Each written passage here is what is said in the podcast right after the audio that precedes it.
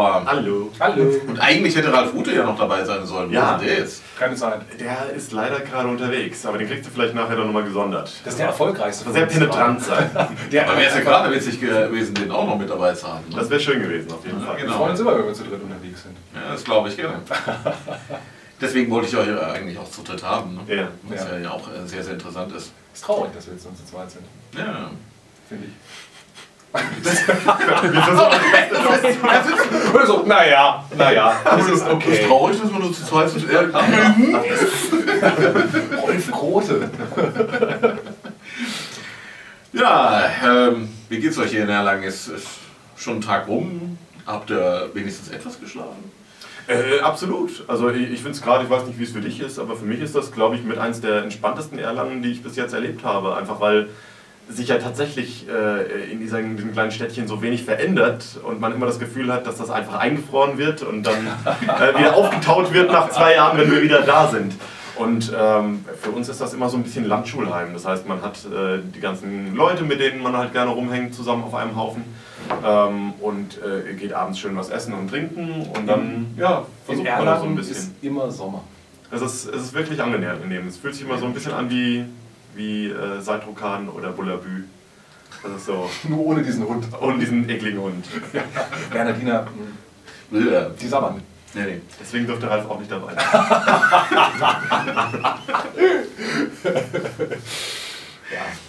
Ja, erzählt doch mal ein bisschen was zu euren aktuellen Projekten. Äh, fangen wir erstmal mit dir an. Äh, Joscha, du hast jetzt vor, naja, es, ist, es sind schon ein paar Monate her, Ja. dass die erste Episode endlich rausgekommen ist.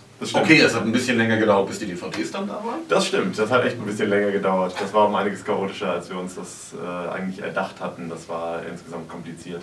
Nee, ähm, mittlerweile ist es schon über ein Jahr her tatsächlich, dass wir die erste Episode fertig gemacht haben. Und seitdem kämpfen wir halt damit, äh, mehr Geld ranzukriegen, um halt weitere Episoden zu machen. Es hat sich sehr viel getan zwar, aber dann doch eher Sachen, die halt hinter den Kulissen erstmal passieren. Wir haben viele Drehbücher geschrieben, haben Storyboards gemacht, äh, um ähm, halt dann irgendwann die Nicht-Lustig-Serie dann machen zu können, wenn wir dann noch die, Schubla äh, die ganze Schubkarre Geld kriegen.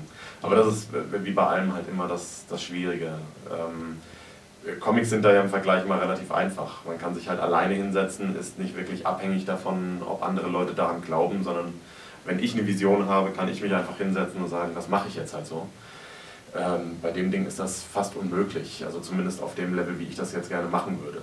Und dementsprechend habe ich zwar ein schönes Team äh, zusammen, aber alles Leute, die auch bezahlt werden müssten. Und bis ich nicht genug Geld zusammengerafft habe, ist es schwierig, da weiterzugehen. Aber wir sind weiter dran und ich hoffe, dass es irgendwann passiert. Hat denn irgendein Fernsehsender zumindest Interesse bekundet?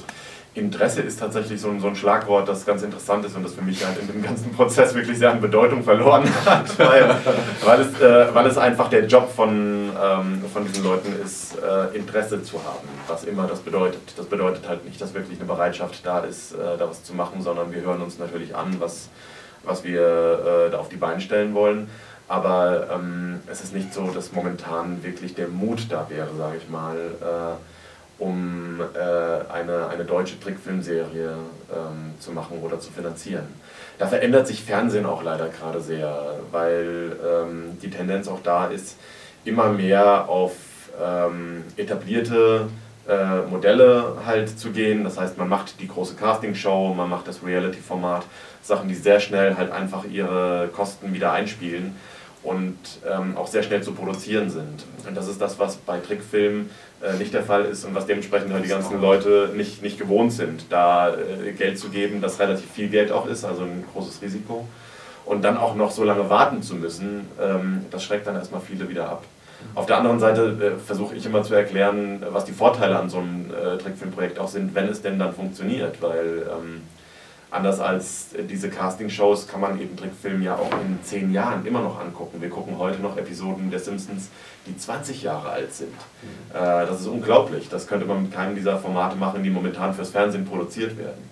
Und in Deutschland gerade sind wir leider auch da wieder immer sehr, sehr vorsichtig und die Risikobereitschaft ist nicht wirklich da. Ich äh, bin immer noch am Suchen nach, nach demjenigen, der dann irgendwann sagt, so ja komm, wir machen das jetzt einfach, wir versuchen das durchzudonnern. Aber es ist eine, ist eine schwierige, ähm, äh, schwierige Situation gerade. Ja. Das glaube ich gerne. Mhm. Du hast das ja aber auch wirklich nicht einfach gemacht. Ich meine, mit einer Art des Zeichnens, diese kleinen weißen Schattenwürfe. Ja, ja. Das, das, sind natürlich Sachen, die uns jetzt total einholen und äh, bei denen man auch merkt, dass dieser Stil, den ich da über die Jahre dann gepflegt habe, niemals dafür konzipiert war, wirklich in Animation zu funktionieren. Das ist lustig, weil ich deinen Stil eigentlich als super simpel empfinde. Mhm. Wenn ich den mir so angucke und so mit Denkt man erstmal Comics und ja. so, ja, der so das sind drei Linien und fertig. Mhm. Ja, aber Stimmt, also die eigentliche Linienführung ist, ist natürlich auch, aber in der Animation hat man dann plötzlich andere technische ja. Sachen, die dann schwierig sind und das sind eben diese weißen Lichtkanten, das sind die Farbverläufe und da versucht man auch dann stilistisch äh, entweder Kompromisse zu finden oder halt ähm, Techniken, in denen genau diese Sachen möglich sind. Und mhm. ähm, das ist so ein Abwägen, genau diese Sachen, die testen wir gerade viel in der Zeit, in der wir noch in einem kleinen Team zusammenarbeiten.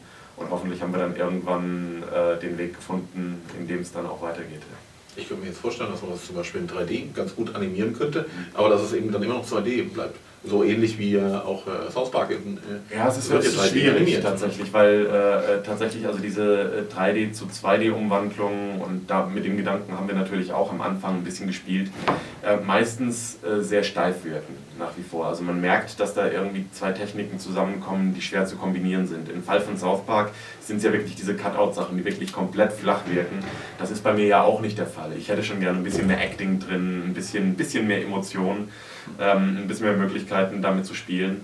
Ähm, da funktioniert das mit 3D gerade weniger. Und weil ich den Look ja wirklich eins zu eins übernehmen will, ist das, äh, das gerade eine große Rumprobierphase immer noch. Aber man landet leider immer wieder da in der Ecke, äh, die am klassischsten ist, nämlich wirklich Zeichner hinsetzen und äh, die wirklich den Stil adaptieren lassen. Das heißt, die müssen lernen, wie meine Figuren zu zeichnen sind und dann schauspielern die eigentlich und machen Vollanimation. Das ist das, was immer noch das schönste Ergebnis liefert und ist leider auch das, was am meisten Kosten verursacht. Mhm. Weil jeder einzelne Schritt, jeder einzelne Frame muss ja gezeichnet werden. Im Grunde ja, man versucht natürlich zu tricksen, wo es geht, aber im Kern ist es eigentlich das. Man hat immer noch Leute da sitzen, äh, die, äh, die halt immer noch wirklich gucken müssen, äh, einzelne Zeichnungen machen und diese Vorstellung davon, dass der Computer das alles erleichtert, ist wirklich an einigen Stellen natürlich richtig, dass man sagen kann, man kann eben ein bisschen mehr tricksen, aber ähm, man braucht immer noch Leute, die verstehen, wie Animation funktioniert und wie vor allem Humor funktioniert und wie Schauspielern funktioniert, weil nichts anderes machen die Jungs hier. Ist, ist halt auch kein Anime. Mhm. Sondern wir stellen sich dann manche Figuren eben 20 Sekunden hin und, und machen diesen hier. Ja, ja, und hast nur diese Talking Heads. Und das ist natürlich auch immer noch eine Variante, auf die man zurückgreifen könnte, wenn man sagt, okay, wir kriegen einfach das Geld nicht zusammen und wir reden immer wieder darüber, was passiert, wenn wir jetzt äh, ins nächste Jahr gehen und in noch ein Jahr, weil irgendwann lässt natürlich der Enthusiasmus für so ein Projekt auch ein bisschen nach. Man äh, entwickelt sich selbst weiter und man versucht Projekte zwar dementsprechend zu verändern und zu sagen, okay, ich verstehe mittlerweile mehr, was, äh, was das Projekt eigentlich sein müsste oder das gefällt mir mittlerweile so oder so besser, aber ab irgendeinem Punkt ähm, habe ich auch einfach Lust, wirklich was Fertiges zu machen. Und das zermürbt einen mit der Zeit, äh, das Gefühl zu haben, ich habe hier Drehbücher, die ich vor fünf Jahren mit untergeschrieben habe. Und äh, man schreibt natürlich immer wieder dran rum und so ne, und äh, versucht das dann noch anzupassen, aber irgendwann will man es auch veröffentlichen. Und äh, da ist dann das trotzdem eine Alternative, dass man sagt, vielleicht muss man sich dann doch ein bisschen wieder zurückschrauben und sagen, machen wir es halt billiger und dafür sieht es nicht ganz so hübsch aus. Mhm, Glaube ich gerne. Mhm. Du bist jetzt nicht im Animationsbereich momentan tätig, sondern äh, machst klassischen. Also ziemlich das Gegenteil von Animationsbereich. Ja, genau. Ähm, Im Moment sind drei Projekte bei dir im, im in der Pipeline. Äh, ja, es sind eigentlich immer ein paar mehr, aber. Äh, Noch mehr. Ich meine, drei reichen dir offensichtlich nicht. Ne? Nee, es ergibt sich immer so viel. Ja? Und äh, deswegen sind, bin ich an einem. Ich mache ziemlich viel parallel. Das ist ganz Unter anderem Kinder? Unter anderem Kinder, ja. Ah, Mehrere. Also, falls Interesse besteht, ich kann das sehr gut. naja, ich, aktuell, also jetzt, wenn ich nach Hause komme, werde ich anfangen und mich mit dem dritten Ferdinand-Band beschäftigen und werde den fertig zeichnen.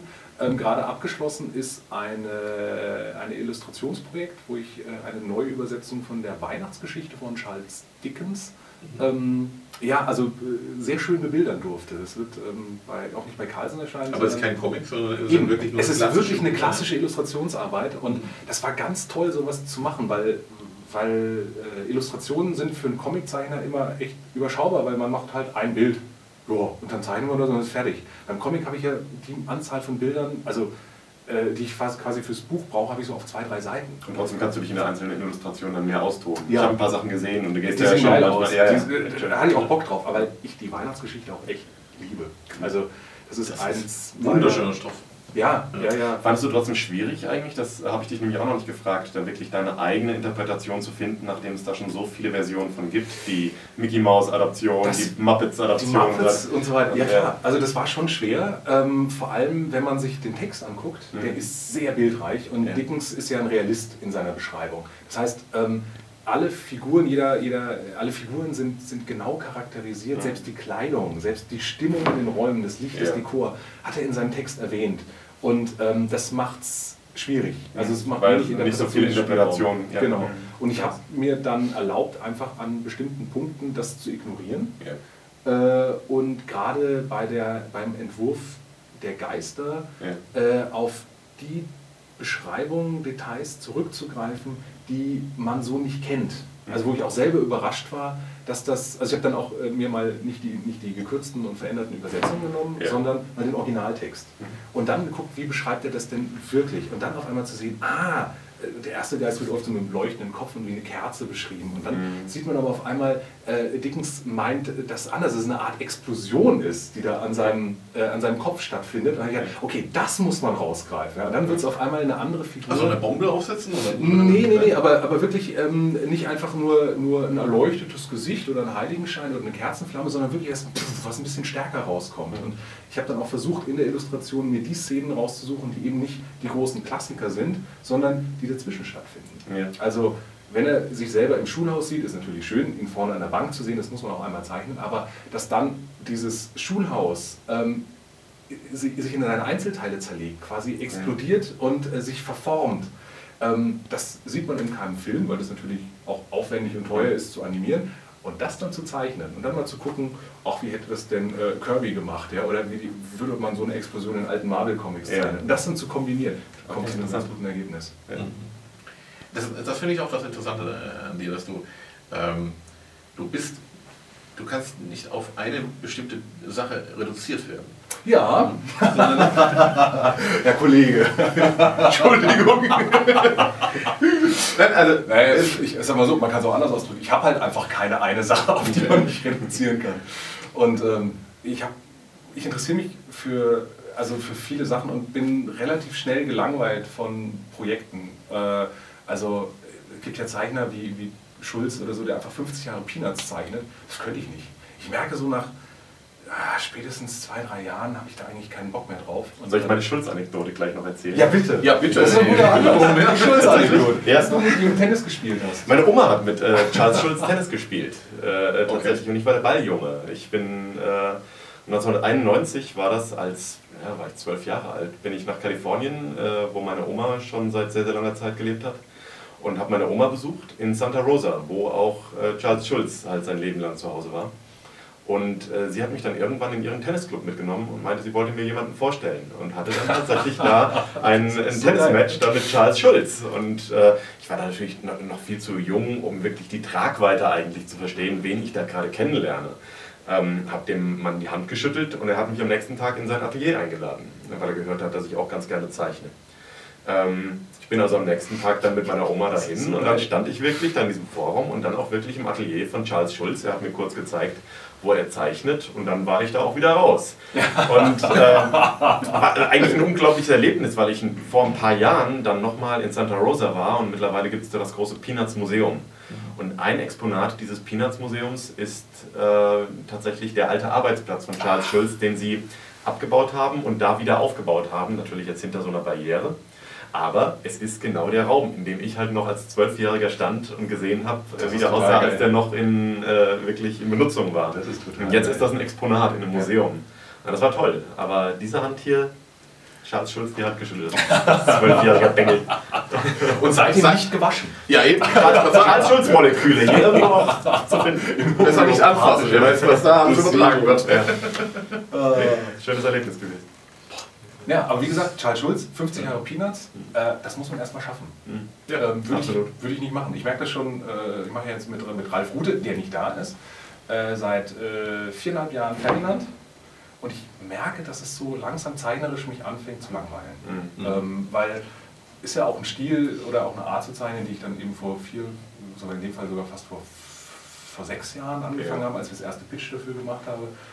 Und ähm, ich mache es noch und ich, es macht auch Spaß, aber ich merke, oh ja, eigentlich habe ich gerade wieder mehr Bock auf andere Sachen. Und das ist interessant, weil du ja so viele andere Sachen auch dazwischen machst. Also es ist nicht so, dass du sagst, das ist einfach ein guter Ausgleich, da mal wieder Nee, aber das ist ein bisschen so, wie wenn man immer wieder zu seiner, ach, keine Ahnung, zu seiner Ex-Freundin mal wieder zurückgeht oder Mittagessen geht. Ja. Es, ist, es ist okay, aber es ist nicht so wirklich geil. Hm, okay. Und ähm, äh, gleichzeitig ist auch, je, je mehr man sich weiterentwickelt und, oder andere Sachen ausprobiert, Ja. es ist immer schwerer wieder in, also zurückzuspringen in diesen, in diesen anderen Stil äh, und ähm, der ja auch sehr, sehr klar und sehr strukturiert ist. Und merke ich, eigentlich zeichne ich gerne lockerer und wenn ich dann lange an Fertigland arbeite, also gerade für so ein Buch müssen ja viele Illustrationen Mhm. zusätzlich und neu gemacht werden, dann strengt mich das auch echt an. Ja. Also dann tut mir der Arm weh oh, und dann denke ich so, ach geil, endlich mal wieder eine schöne Töchterfolge machen und wupp, wupp, wupp, wupp, Ja. die Hintergründe so runterzeichnen und das, das ist ganz verrückt, weil Schöne Töchter eigentlich viel aufwendiger aussieht Ja. als Ferdinand. Ähm, aber vom Arbeitsverhältnis ist genau umgekehrt. Das Schöne Töchter, da zeichne und tusche ich eine Seite locker an einem Tag. Interessant. Hätte ich auch nicht gedacht. Und Ferdinand braucht eine Seite mit, mit allem drum und dran mit Farbe drei Tage. Erstaunlich. Also, aber gerade Schöne Töchter wird dir äh, besonders auch liegen, wenn du ja schon sagst, du, du willst die Abwechslung haben, weil es ist ja nicht jedes Mal dieselbe, derselbe Charakter, es ist, nicht, es ist immer wieder was anderes. Ich bin auch ein bisschen äh, stolz darauf, dass das funktioniert, weil im Grunde es gibt, ich glaube, außer Touché kaum eine Comicserie ohne feste Hauptfigur. Ja. Ähm, das ist, jede, die Figuren haben teilweise noch nicht mal Namen. Also man weiß noch nicht mal, wie die heißen. Und es ist immer irgendwie ein, eine Frau, ein Frauentyp, der, der im Mittelpunkt steht. Und trotzdem schaffen diese Strips es, äh, den, den Leser emotional zu Mhm. berühren. Und ähm, da bin ich, ich, freue ich mich sehr darüber, dass das funktioniert, weil mir das unglaubliche Freiheiten im Erzählen gibt. Ich kann dadurch, dass auch nur jeden Monat eine Seite davon entsteht, auch immer wieder recht lange drüber nachdenken, wie finde ich eine grafische Form, die mit dem Inhalt äh, konform geht. Und ähm, dadurch ja, ist so die, die Gefahr, äh, in, so einen, in so einen Rhythmus oder in so, eine, ja, in so ein Standardrepertoire zu rutschen, äh, geringer. Aber das äh, zeichnet natürlich auch deine Serien aus, dass, dass du immer wieder äh, die Möglichkeit hast, einen anderen Charakter mal wieder zu verwenden und Das nicht stimmt. ständig dasselbe. Ähm, äh, es ist, ist insofern thematisch natürlich enger gefasst, als dass ganz klar ist, dass diese Ein-Bild-Dinger, die ich mache, ganz klar in einen Gag zu münden haben. Da hat äh, der Kollege natürlich um einiges mehr Freiraum, wirklich da auch zu experimentieren, zu sagen, er macht mal etwas, was wirklich eher traurig ist und äh, wie er eben sagt, eine emotionale Bindung aufzubauen, was bei meinen Sachen ja dann doch eher schwierig ist, eine emotionale Bi Bi Bindung zu Lemmingen aufzubauen. Och, wobei, Du hast eine humoristische Bindung. Das ist Genau, das ist, es ist was anderes, aber es ist trotzdem enger gefasst und das ist äh, äh, trotz allem natürlich auch ein Punkt, weshalb ich in, äh, so interessiert dran bin, zumindest diese humoristische Bindung ähm, auszuweiten auf etwas, was eine Dramaturgie mit einbringt. Das heißt, zumindest etwas über zwölf Minuten zu erzählen und nicht eben auf diese, diesen einen Moment festgelegt zu sein. Das ist schon was, was ich auch verstehe nach 14 Jahren, die ich die ganze Sache jetzt mache, dass ich, ähm, ich weiß, dass ich das kann. Ich weiß, dass ich da über 2000 äh, Cartoons abgeliefert habe, von denen die meisten auch was taugen. Aber äh, ich, äh, ich weiß auch, dass ich gerne mich noch in anderen Ecken pro- ausprobieren würde und ähm, dass ich glaube, da auch in anderen Ecken noch Sachen machen zu können, die eben in diesem einen Bild-Ding nicht funktionieren. Also doch etwas Neues, das vielleicht im Hinterkopf schwebt. Im, in meinem Hinterkopf sind auch Geschichten für komplett andere Sachen, die wirklich mit nicht lustig nichts zu tun haben. Und du weißt, dass wir auch seit Jahren immer mal wieder über Sachen reden und da einfach ich natürlich auch nicht mal. zu komme, dass äh, das einfach nicht lustig da so dominant ist in, in meinem Arbeitsleben, dass es sehr, sehr schwierig wäre, äh, tatsächlich ein anderes Projekt nebenher zu machen. Ähm, das, äh, das ist halt diese Eigendynamik, die so eine Ja, die das Erfolg ist, dann das ist mitbringt. auch genau die Sache. Jedes Projekt bindet Kapazitäten und dann dazu switchen von einem ins andere. Das braucht immer, äh, ja, es wie wenn man Aufzug in ein anderes Stockwerk Ja. fährt. Das, das geht nicht mal eben so. Also ich habe bisschen- versucht, ähm, aus, äh, aus meiner Zeit mit nicht lustig äh, die Erfahrungen rauszuholen, die ich halt machen konnte. Und das heißt, äh, jetzt weniger inhaltlich äh, und kreativ noch andere Dinge zu machen, sondern ich habe eben die letzten Jahre probiert, wie ist es eigentlich mit Merchandise zu arbeiten? Was bedeutet das, wenn ich äh, wirklich versuche, Sachen zu kreieren, die ganz klar für Produkte sind, für Verkauf? Und ähm, da, da ist zwar immer so ein negatives Stigmata äh, dran gehaftet, aber äh, es ist trotzdem ein sehr, sehr interessanter Prozess für mich gewesen, dafür etwas zu entwickeln und auch zu sehen, wie funktioniert die kreative Arbeit im Zusammenspiel damit. Äh, wie ist es wirklich, eine Marke aufzubauen. Äh, das war etwas, was mich auch sehr interessiert hat.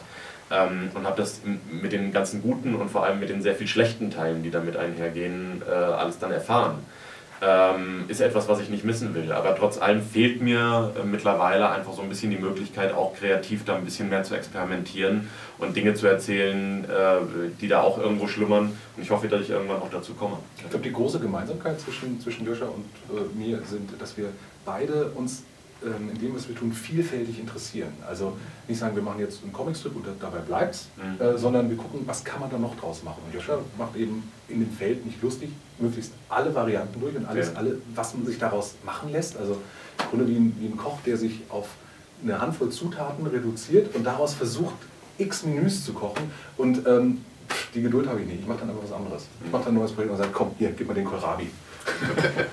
das ist eigentlich lustig, weil ich auch mich eigentlich nicht für einen geduldigen Menschen halten würde. Ähm, aber äh, trotzdem halte ich es jetzt schon länger, relativ lange mit der Sache aus und habe da auch immer noch eine Passion für. Das ist denke immer noch. vielleicht ist es das, ich weiß es nicht. Aber es ist so, äh, dass, ich, dass ich auch immer noch denke, äh, ich, ich, ich glaube absolut daran, dass es noch Möglichkeiten gibt, mit nicht lustig noch weiter zu wachsen und da eben Sachen rauszuholen, die ich noch nicht ausprobieren konnte. Und es ist äh, natürlich immer ein bisschen deprimierend, wenn man merkt, dass es an so Sachen hakt wie, ich brauche halt mehr Geld dafür. Und äh, das ist schade, dass das diese Realität dann immer reintröppelt, weil diese verdammte ganzen. Realität! Ja, ja, verdammte Verdammt!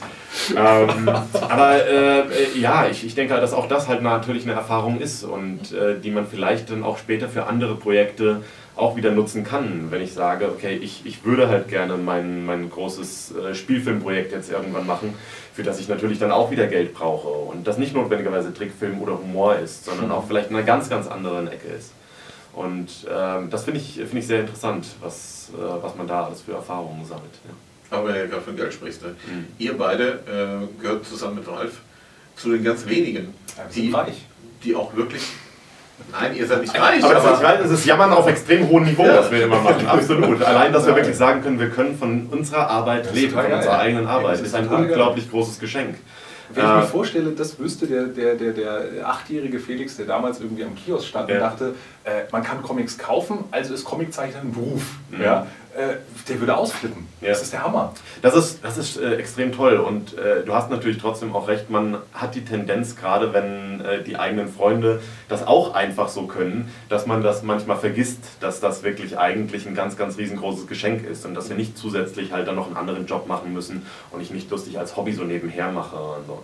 Das, äh, das ist schon ganz, ganz toll, aber wie immer ähm, sucht, hat man ja so ein, so ein Grundpotenzial von Unzufriedenheit auch im Leben. Ja, anders und, würde Kreativität nicht funktionieren. Das ist dann schon, wollte ich gerade sagen, das ist auch immer ein Motor natürlich weiterzugehen und nicht einfach zu sagen, ich mache jetzt halt das. Ähm, und es, es verändert sich, weil äh, vor, äh, vor ein bisschen mehr als zehn Jahren habe ich darüber genölt, dass mir äh, niemand, äh, äh dass niemand Bücher machen will von nicht lustig.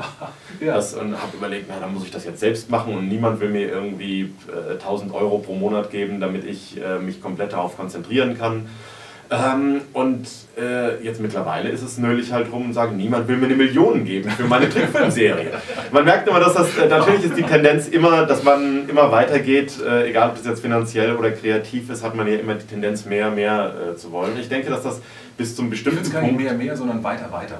Vielleicht, ja, das ist wirklich persönlich so, an. Ja. Uh, mhm. so ins Maßlose, sondern es ist, ist man hat eine Vision und ja. der folgt man und darum geht es weiter. Und mhm. wenn der Schritt und der Schritt gemacht ist, dann gibt es logischerweise nur noch einen in die Richtung oder man hört auf und äh, wird Bankberater und das wollen wir beide nicht. Äh, ich, ich stelle mir aber gerade vor, was ist nun, wenn du die Million für die äh, Serie bekommst? Was ist dann? Kommt dann als nächstes die Milliarde? Nein, aber dann kommt es das nächste ist dann, ah, jetzt haben wir zwei Folgen, jetzt wollen wir die Staffel mit zwölf Folgen voll machen. Entweder das, und ich glaube trotzdem, dass es dann natürlich irgendwann äh, auch, auch äh, natürlich einen in den Sinn kommt, okay, was kann ich noch an Projekten machen und äh, die, die eigenen Visionen natürlich trotzdem auch wachsen. Insofern finde ich, äh, zumindest bei mir spielte das mehr schon auch immer eine Rolle. Ne? Also ich habe die Tendenz zu diesem Größenwahn, der aber mich auch immer wieder antreibt und äh, der dementsprechend auch gewollt ist, bei dem ich immer wieder merke, in dem Moment, in dem ich versuche, den irgendwie einzupferchen, äh, stagniere ich dann auch eher und verliere so ein bisschen die Lust an der Sache. Es ist ja immer schön zu träumen und äh, Sachen sich vorzustellen, die größer sind und die vielleicht auch unrealistisch sind. Aber das ist wirklich etwas, was ich von dir gelernt habe. Wir haben uns relativ früh in Berlin getroffen und mhm. in einem unserer ersten Treffen hast du gesagt, Felix, du musst größer denken. Okay. Du musst mehr machen. Du musst nicht irgendwie an die, an die äh, im Grunde deine Comics in der Comic-Szene sehen, sondern im Grunde musst du an die 79,99 Millionen anderen Deutschen denken, die deine Comics nicht kennen. Und dahin zu kommen okay. und es mehr zu machen und sich zu öffnen. Kann ich mich übrigens null dran erinnern. Mach jetzt. Aber ich habe als Zwölfjähriger mal Charles Schulz. da kann er sich noch dran erinnern. Ach, er ist ja auch tot. nee, also das ist, das ist wirklich so ein Ding. Äh, zu gucken, ähm, wie erreicht man Menschen.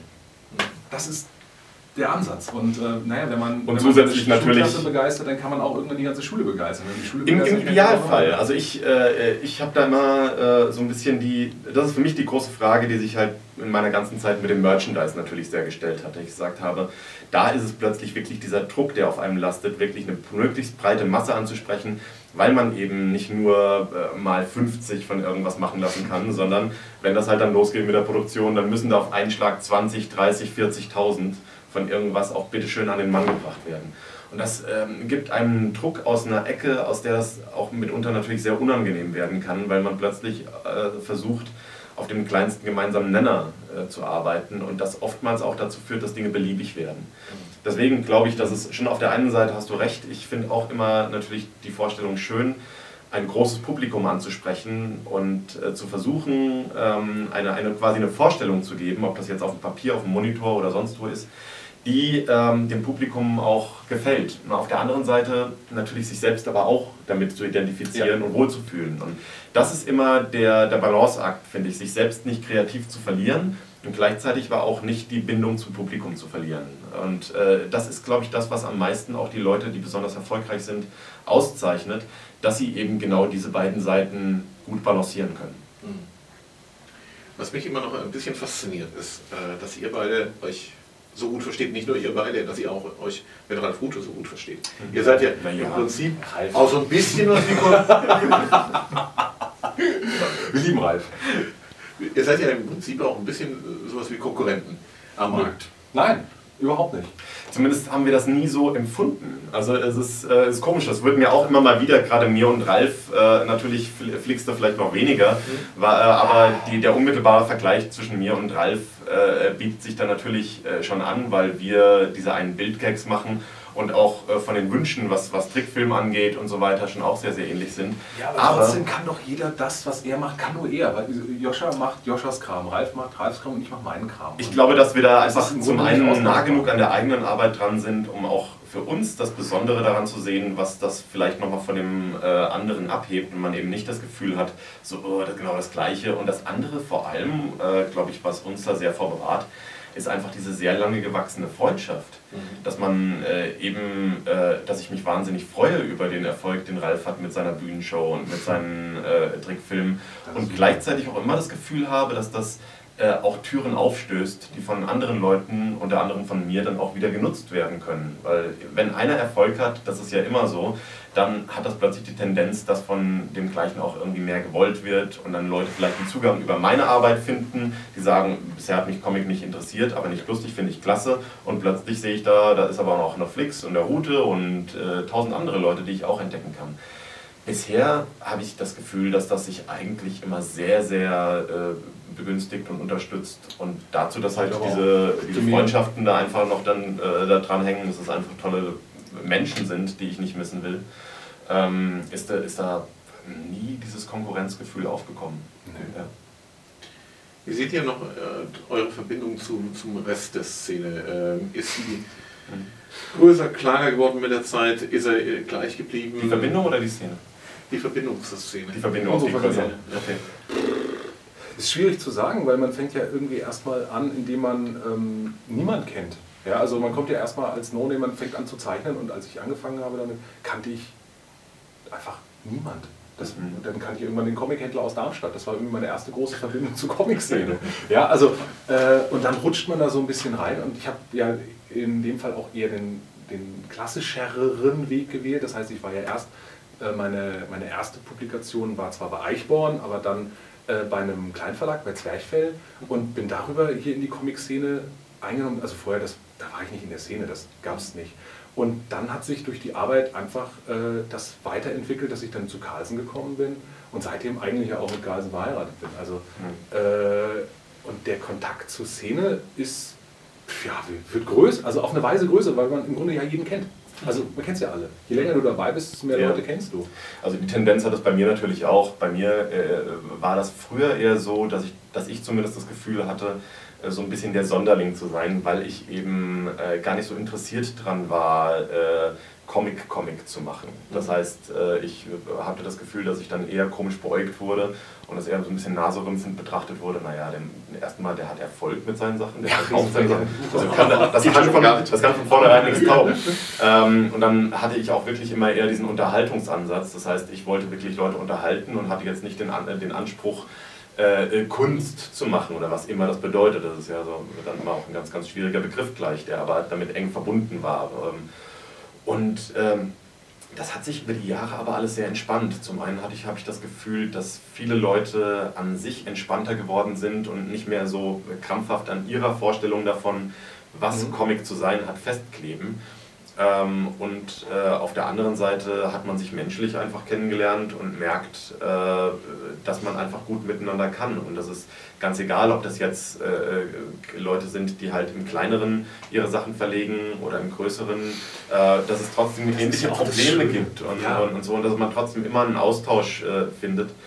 Und, äh, und dass, dass sich alles irgendwie so ein bisschen geöffnet hat, dass es eben nicht mehr nur, ähm, ich verlege hier meine Comics und äh, das, die sind auf Papier, sondern das ist egal, das ist auf Monitoren, das ist, äh, können Einbildsachen sein, das können episch lange Sachen sein. Das sind Kopierheftchen, das sind Kleinverlage, das sind Großverlage. Ja. Also ich habe das Gefühl, dass, äh, und das, das mag aber auch wieder eine sehr persönliche Annahme sein, dass insgesamt alles ein bisschen entspannter geworden ist. Und das wiederum gibt mir die Möglichkeit, da auch mehr Zugang zu finden zu Leuten und wie Flix halt sagt, einfach darüber, dadurch, dass man lang genug dabei ist, ähm, lernt man Leute auch nach und nach einfach mehr kennen. Das Schöne ist ja an der Comic-Szene, dass äh, so viel Raum für persönliches Engagement ist. Das heißt, mhm. ähm, wir haben ja vor ein paar Jahren äh, zum Beispiel den Kurt Schalker-Preis, äh, das Lebensfenster, in, äh, ins Leben gerufen, einfach weil wir wollten, dass es ein, eine Auszeichnung für Webcomics gibt. Es gab ja so in den letzten Jahren immer mehr äh, Webcomics, Webtagebücher, Zeichner, die ähm, eben online gearbeitet haben und es gab nicht so richtig die Aufmerksamkeit dafür. Und deswegen haben wir den einfach ins Leben gerufen. Jetzt funktioniert er, so dieses Jahr ist er zum äh, fünften Mal verliehen worden. Das ist einer der dotierten Comicpreise in Deutschland ja. und den gibt es halt nur, weil wir Bock haben, das zu machen. Mhm. Und dann ist er auf einmal da und wird wahrgenommen und ähm, führt auf seine Art und Weise zu einer Art Aufmerksamkeit. Mhm. Stimmt schon. Gut, da kann ich aber gleich noch nachfragen, wo warst du denn eigentlich gestern? Gestern Abend? Ja. ich weiß, es, es, klingt wie eine ganz faule Ausrede, aber ich habe geschlafen. Ich habe, okay. äh, wie man ja weiß, ich bin ja junger Familienvater und ich bin letzte Nacht äh, hatte ich drei Stunden Schlaf und dann war ich einfach durch. Und dann dachte ich, ach, legst du dich mal kurz hin. So zwischendurch bist du aber noch mal aufgewacht, weil meinen Tweet hast du dann auf jeden Fall Auf jeden Fall, ich habe es ich hab's, auch gesehen, ja, ja. Äh, dass es war. Und dann, fuck, das schaffe ich nicht mehr. Ja, und dann habe ich äh, die Kollegen gebeten, doch bitte die äh, Laudatio zu halten. Und das wurde dann auch freundlicherweise übernommen. Und ich bitte um ein Nachsehen. Ich habe dem Preisträger auch schon gratuliert. Das ist auf jeden Fall gut, ja. Ja, es kommt einfach vor hier in Erlangen, dass man mal zwischendurch, oh, damit es sofort scharf braucht. Ging mir vorhin im, im Übrigen auch genauso. Ich, ja, hast du auch schon zu, ich saß vor dem Rechner und dachte, aber dann tue ich das, ja. ja, prima. Also, war ein schönes Gespräch mit euch. Ja, finde ich auch. Und ähm, ich denke, wir haben mal wieder ein paar, also ich zumindest habe mal wieder ein paar Neuigkeiten erfahren. Und äh, ich auch. wünsche euch einfach viel Erfolg mit den äh, nächsten Schritten für die Fernsehserie, mit äh, den nächsten Veröffentlichungen. Äh, und ich bin mir sicher, dass die erfolgreich sein werden. Hofft das, ja. Das wäre schön. Also ich freue mich auf den, auf den Scrooge, den, den möchte ich auf jeden Fall den muss ich mir anschauen. Hast du noch ein bisschen was dabei eigentlich davon? Äh, nur auf dem Handy. Kann ich kann ja mal zeigen. Super. Ja. Kannst du mir aber auch dann gerne mal zuschicken, weil dann können wir das nämlich noch hier hinten dran schneiden. Ah, ja, machen wir. Genau. Oder? Prima, ich danke euch. Gerne. Danke. Bis dann.